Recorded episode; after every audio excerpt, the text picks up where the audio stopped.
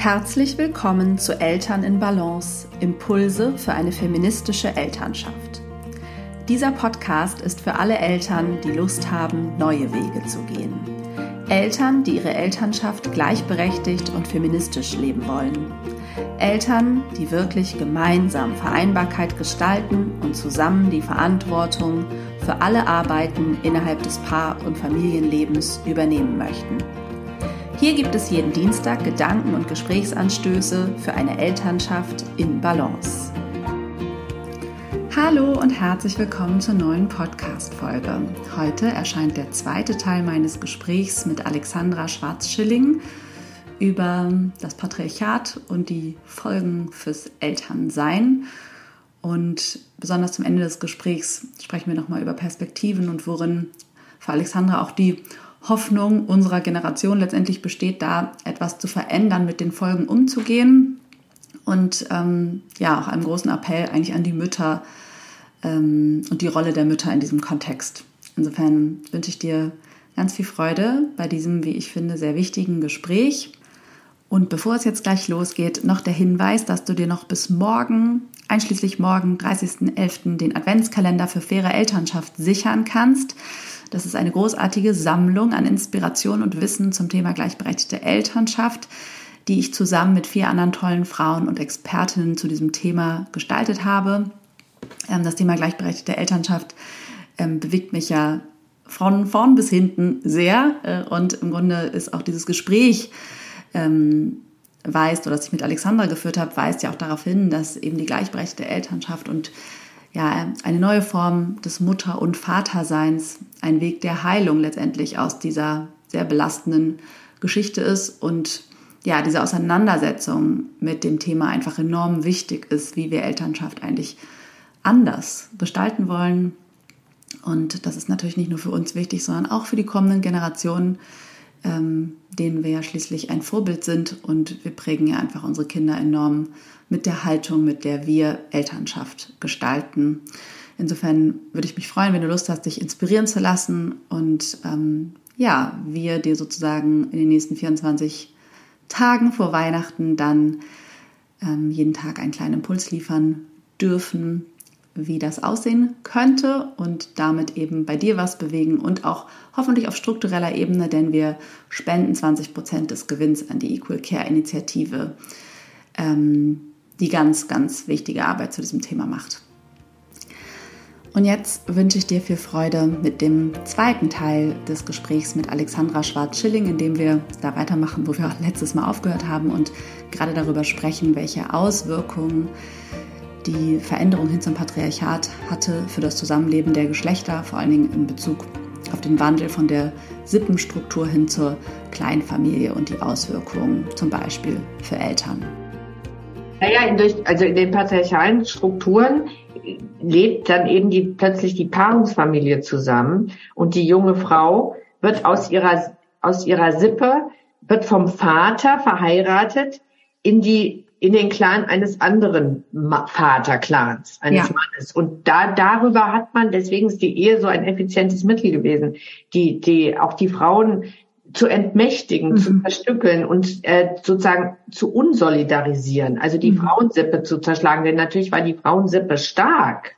Die, also die, das klein zu kriegen, hat schon lange gedauert und erforderte auch ziemlich drastische ähm, Mittel. Mhm. Ähm, weil eben die Frauen, wenn sie in ihrer mütterlichen Sippe ihren Rückhalt haben, natürlich viel machtvoller sind, als wenn du eine einzelne junge Frau in die, in, praktisch in die Sippe eines Ehemannes packst, wo andere Frauen sind, die auch unterdrückt sind, die natürlich dann ihren ganzen Frust an der fremden jungen Frau auslassen. Und die, ja. und das, was wir an, sozusagen an Frauensolidarität vermissen, kommt genau daher.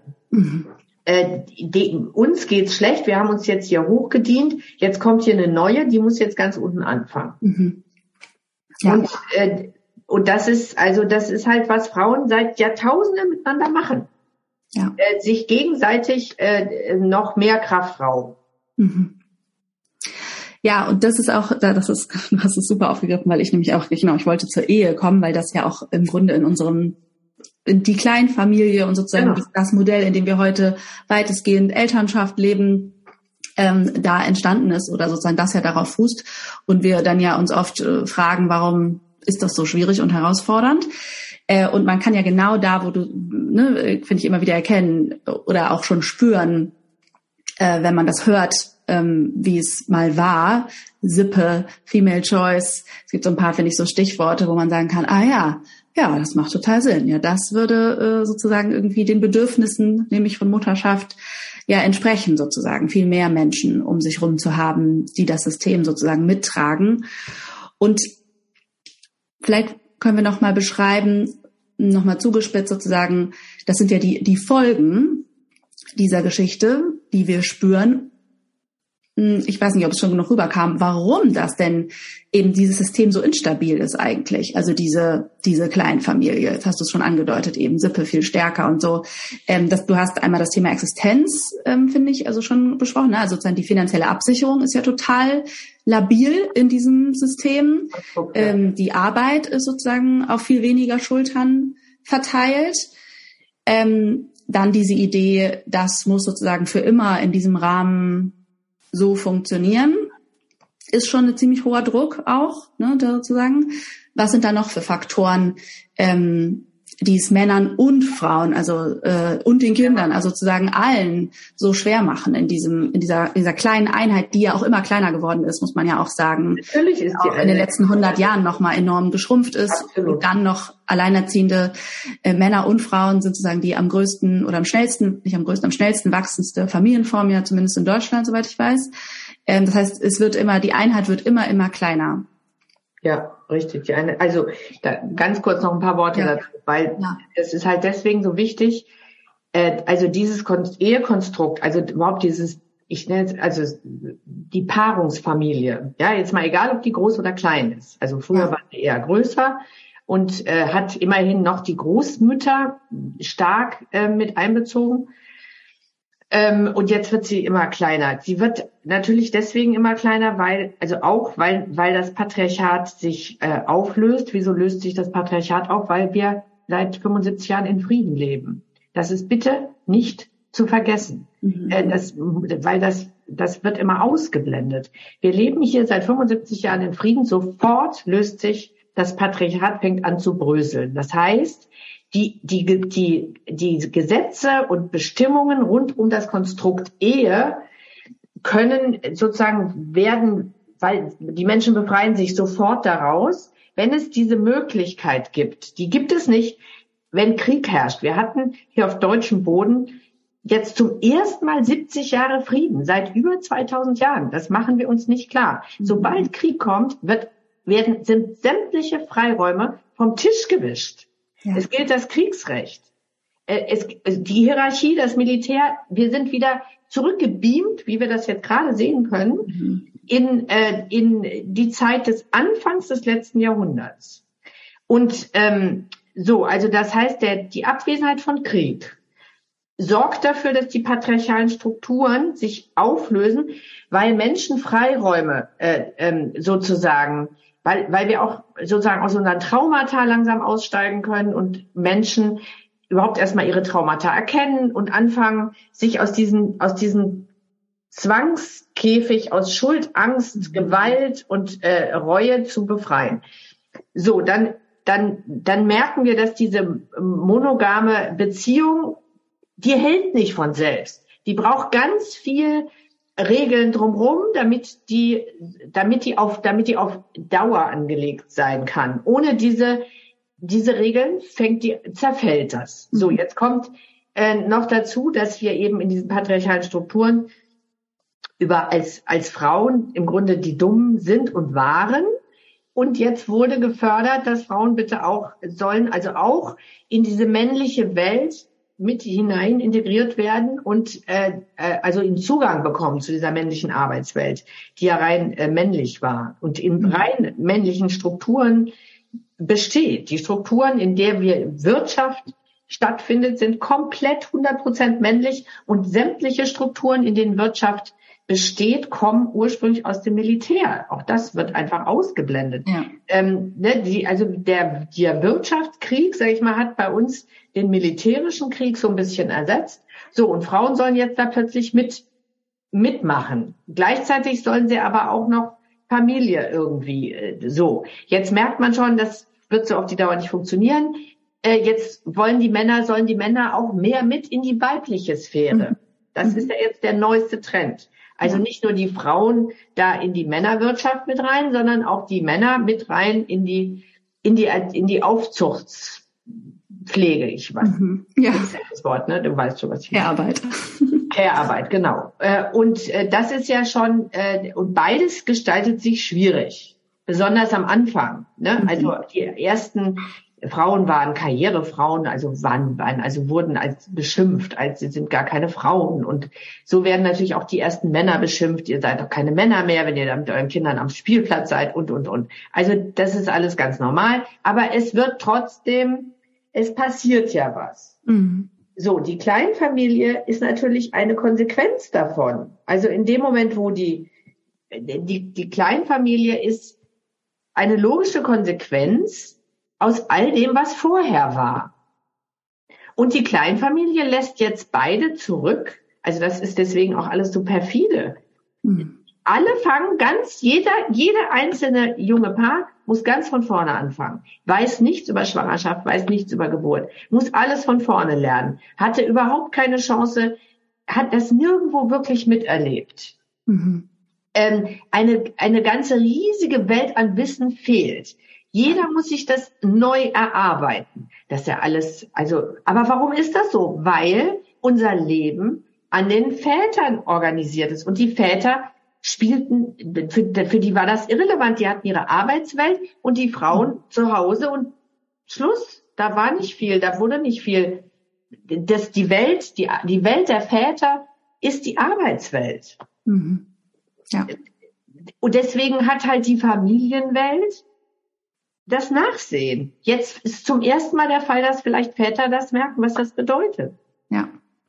Wenn es sie selber trifft. Da, deswegen, ich finde es auch immer wieder so wichtig zu sagen, weil äh, ja alle sich so wundern. Und ich finde, wenn man einmal diese große historische Perspektive auch gemacht hat, ist es einfach überhaupt nicht verwunderlich, warum es so schwer ist genau. äh, und warum man diese Widerstände auf individueller Ebene so spürt. Ähm, und auch mal überhaupt in diese demütige Perspektive vielleicht auch zu gehen, finde ich, was, also der Verbundenheit ja auch, der Auswirkung, weil das ist ja auch so ein Problem irgendwie, dass wir durch diese krasse Individualisierung irgendwie jeder, also eben alles neu lernen muss, aber auch so ein bisschen tut, als könnte man alles alleine. Ähm, also das ist ja, finde ich, auch so ein Spannungsfeld. Man, man soll es ja auch alleine hinkriegen und man will es ja aber auch. Also es ist ja Hilfe annehmen oder irgendwie etwas gemeinschaftlich machen, ist ja im Grunde weniger wert aus diesen Gründen, ja. Ähm, als es äh, alleine hinzukriegen. Das ist auch nochmal, finde ich, so wichtig. Äh, und, und ja auch so ein großer Schmerz und gleichzeitiger Heilungspunkt, wenn man diese Idee loslässt, man müsste überhaupt das alles alleine machen. Vor allen Dingen als Mutter, ähm, von der das ja nun mal verlangt wird, das wirklich alles. Also von Vätern wird das ja, ist es ja sozusagen nice to have, äh, ne, auch noch ein bisschen Familienarbeit zu übernehmen, dann ist man gefeiert und, und, und der Held. Aber äh, für Mütter wird das ja gar nicht in Frage gestellt. Ähm, und die werden auch nicht gefeiert, wenn sie es beruflich, manchmal so ein bisschen, äh, wenn sie irgendwie es zu beruflichem Erfolg schaffen, äh, kriegen sie an die Anerkennung der Männer.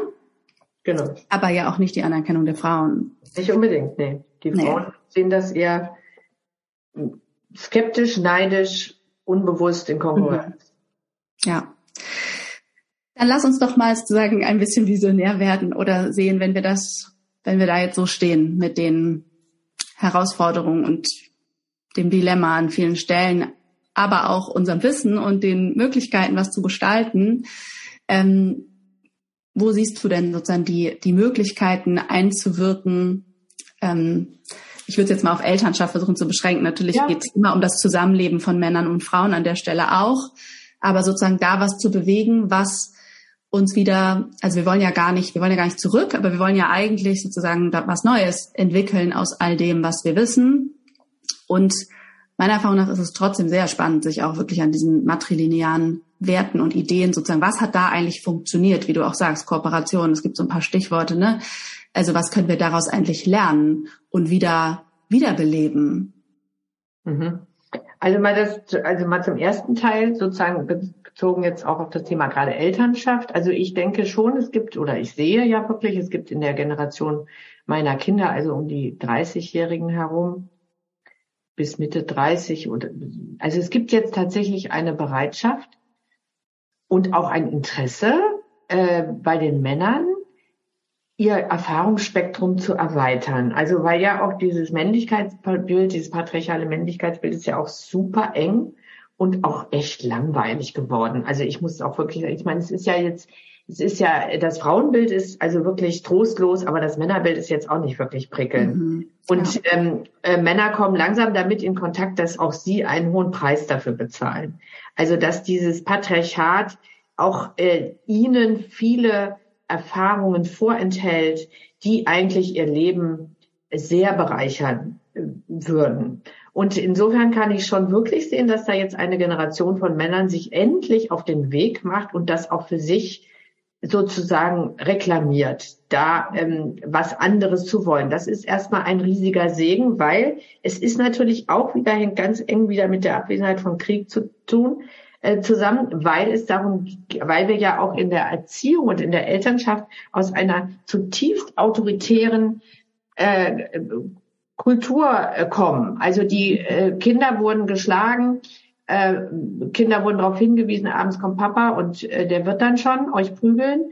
Also äh, wenn man sich das überlegt, was auch in welcher Rolle Väter auch eben im Patriarchat waren, äh, was die waren ja gar nicht wirklich oft in Beziehung mit ihren Kindern, sondern hatten diese Herrschaftsfunktion, diese Züchtigungsfunktion hat natürlich auch nicht jeder Vater so ausgefüllt und natürlich rechts und links, aber das war so das gesellschaftliche Ideal. Mhm. Und äh, das heißt, äh, das heißt äh, für Männer oft ein ein Albtraum auch, äh, überhaupt nicht. Also aber sie sie sie dachten, sie müssen das tun. Ja. Und ähm, und jetzt sind Männer also auf sozusagen eingeladen gerade auch mit ihren ganz kleinen Neugeborenen und ganz kleinen Kindern in Kontakt zu gehen und merken, was das, was da für eine Welt für sie aufgeht. Eine Gefühlswelt, die eben im Patriarchat nicht sein durfte. So wie die Frauen keine, ihre Sexualität sozusagen,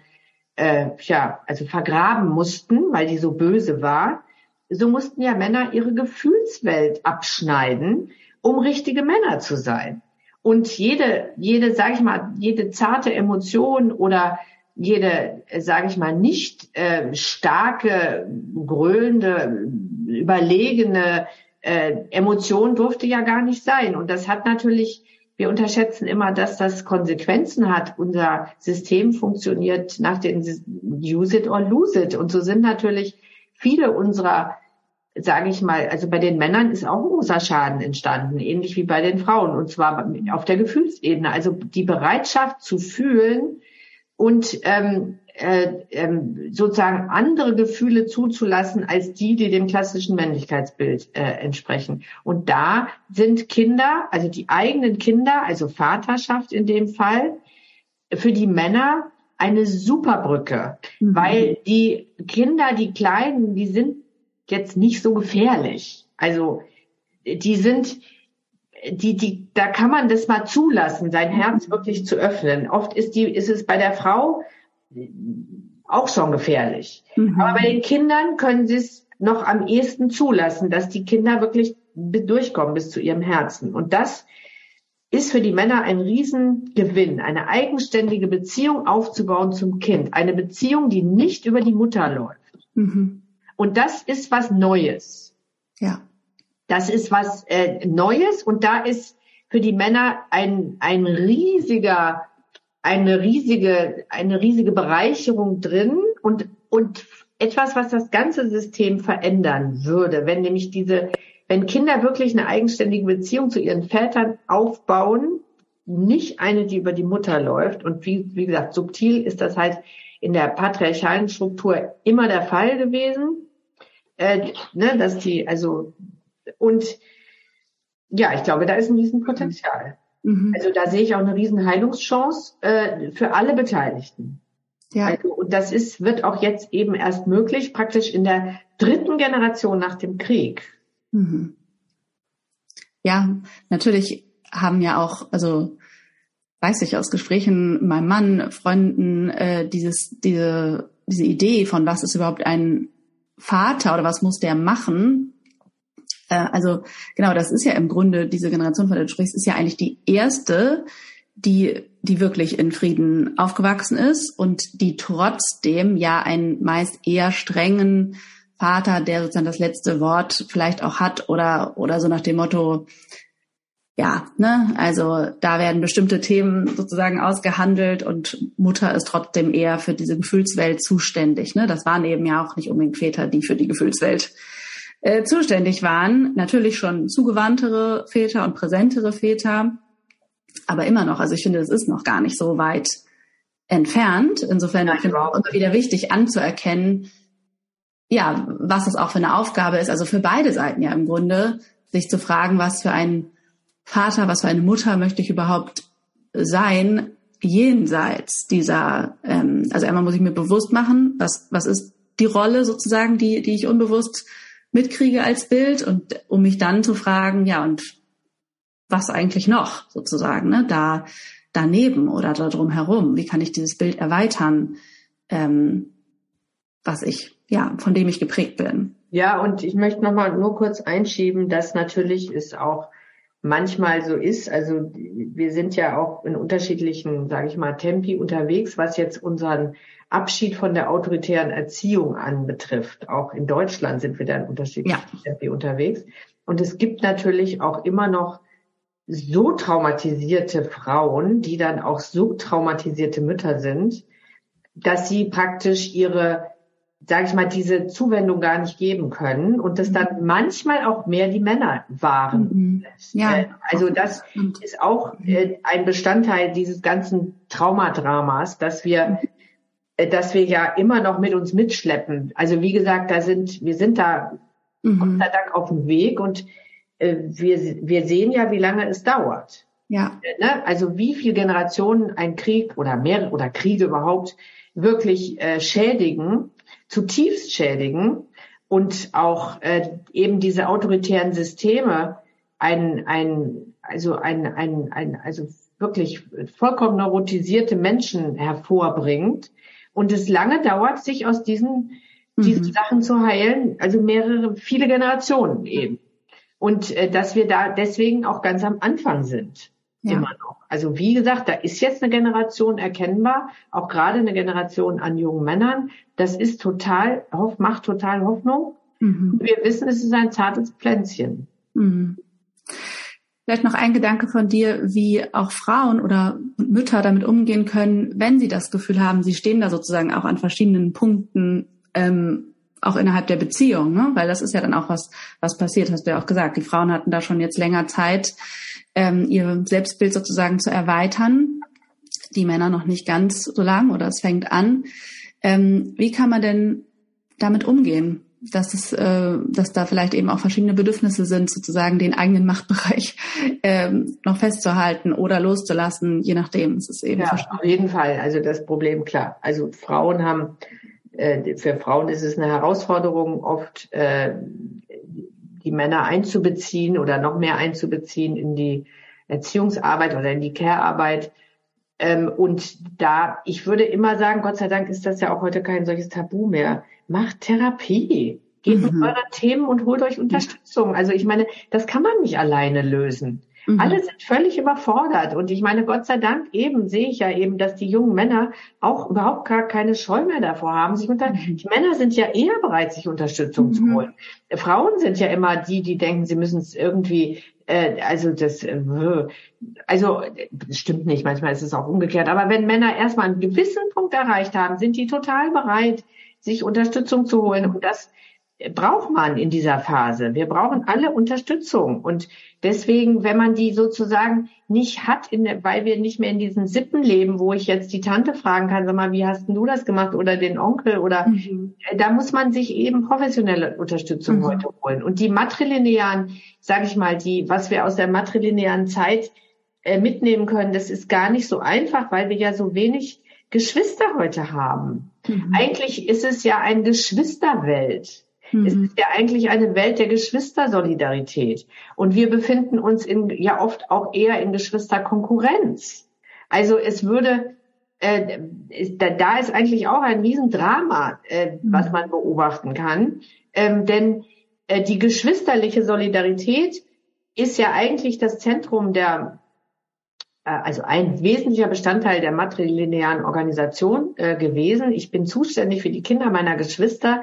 Ich, das, da, da bin ich praktisch, das merkt man sogar an der Sprache in noch heutigen lebenden matrilinearen äh, Kulturen, also die es ja auch immer noch gibt, die Minangkabau in Indonesien, wo dann zwar die die, der Islam sitzt oben drüber, aber der ist nicht so tief verwurzelt dort äh, wo man eben auch an der Sprache ganz klar merkt, ne, die sozusagen die die ähm, die Mutterschwester. Also die Mutterschwester ist eine Mutter, nicht mhm. eine Tante. Ja. Äh, sie ist, äh, und genauso auch der, der, man merkt es auch noch in alten Märchen, der Begriff des Onkels spielt eine riesige Rolle. Der Onkel war auch immer ein ganz, ist eben eigentlich ein ganz entscheidender äh, ähm, eine ganz entscheidende Bezugsperson. Also es gab halt diese vielen Bezugspersonen für die Kinder, was natürlich alle entlastet hat. Und mhm. das müssen wir heute mühsam durch, äh, weil wir so klein, so wenige sind, ähm, ist das natürlich viel schwieriger zu realisieren. Und da komme ich ja ganz zurück zum ganz am Anfang haben wir ja, bevor die Aufnahme gestartet hat, haben wir ja nochmal über unsere über Kinder und Enkel mhm. gesprochen und wie gerade die kleinen Jungs in der in der, in der Kinder, in der Jungsgruppe da versuchen, ihren Platz immer wieder, äh, also sich da ihren Platz zu behaupten. Und ähm, natürlich in diesen matrilinearen Sippen waren viele Kinder miteinander sicher. Mhm. Die waren miteinander sicher. Die mussten nicht, die, die wussten, die bleiben zusammen. Mhm. Wir leben natürlich heute, weißt du, dann geht das Kind in die Gruppe, dann kommt es in die Schule. Es ist ständig von Trennung umgeben. Äh, ne, es muss sich immer auf neue soziale Kontexte einstellen, in denen muss ich mich behaupten. Das ist ein wahnsinniger Stress für die Kleinen von Anfang an. Mhm. Und äh, alles andere als entspannt, sage ich jetzt mal. Ne? Also das heißt, da wird natürlich viel Stress wieder erzeugt aus unserem, äh, äh, sage ich mal, Kinder-, Mütter- und kinderfeindlichen Organisationsform. Mhm. Die ist zwar ist ja Mütter- und kinderfeindlich, ja. Ähm, das ist äh, ganz wichtig äh, zu verstehen. Ähm, und und äh, deswegen ist es halt und es ist halt so schwierig heute konstante langlebige Gemeinschaftsformen in die Welt zu bringen und gleichzeitig unsere individuelle, flexible Autonomie aufrechtzuerhalten. Mhm. Und das ist ja dieses wahnsinnige Spannungsfeld, mhm. das du ja auch angesprochen hast. Und da muss man halt, da gibt's auch nur da gibt's nicht eine Lösung. Mhm. Da gibt's ganz, da müssen wir kreativ werden. Ja. Es ist halt wichtig, die Themen auf dem Schirm zu haben. Ja. Ach, so spannend. Ähm, ich würde dich abschließend noch einmal fragen, was du ähm, mit feministischer Elternschaft verbindest. Weil das ist für mich ja so ein bisschen der Begriff eigentlich, dieses Wissen, auch das alte Wissen von matrilinearen Werten eigentlich zu übertragen in das, in das Hier und Jetzt und in die Bedürfnisse, die eben meine Generation eigentlich in Bezug auf Elternschaft hat oder die ich unterstelle, die zunehmend sozusagen Raum einnehmen. Ne? Also äh, und ganz viele Themen sind jetzt angesprochen worden. Also zum Beispiel eben diese Gemeinschaft. Ne? Äh, wie kann ich eigentlich Elternschaft auf viel mehr Schultern verteilen? Ich persönlich, wir machen das ja auch eben sehr streng, 50-50, äh, sind dann wieder neue Regeln irgendwie nötig, um erstmal ein neues System zu etablieren. Damit hadere ich auch manchmal. Aber gut, es ist wohl sozusagen die Übergangs, eine, eine, ein Weg, ähm, ja, neue Strukturen eben auch zu schaffen. Aber das geht natürlich aber auch über die Elternteile hinaus. Ja, was fällt dir dazu ein? Ähm, was würde für dich oder was bedeutet für dich eine feministische Elternschaft? Ähm, das bedeutet für mich ähm, die Rehabilitierung der Mutter und die Ausrichtung der Elternschaft an mütterlichen Werten. Mhm. Das ist für mich feministische Elternschaft. Also äh, mütterliche Werte meine ich tatsächlich Gemeinschaft, Kooperation, teilen, schenken, sich mhm. äh, geben äh, mhm. und ähm, das sind äh, das sind mütterliche Werte, die in unserer Gesellschaft und Kultur also da bist du im Grunde der Dumme, wenn du diese Werte äh, vertrittst und leben lebst. Und ich finde es ganz wichtig, das selbstbewusst zu tun. Ähm, und genau diese Werte ähm, auch zu vermitteln und vorzuleben.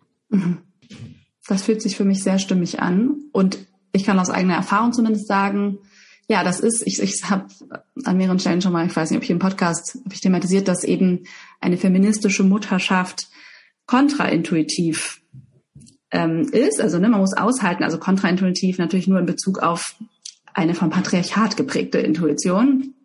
Ähm, also das ist ja diesen Widerspruch sozusagen auch auszuhalten, ähm, der sich dann eben auftut.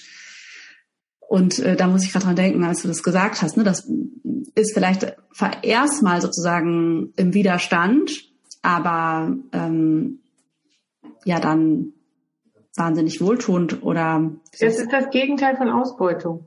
Genau, es ist sozusagen einfach heilsam. Also es fallen mir mehrere, genau. mehrere Worte ein. Also ich glaube, ne, man, mh, mm, aber ich will nur, wollte nur thematisieren, dass es, dass es bedeutet, genau, gegen logischerweise herrschende Strukturen zu handeln, aber dass das so lohnend ist. Ja, ja. absolut. Ja. Und es ist praktisch, es ist in, es ist auch deswegen, es ist einfach im Einklang mit dem Leben.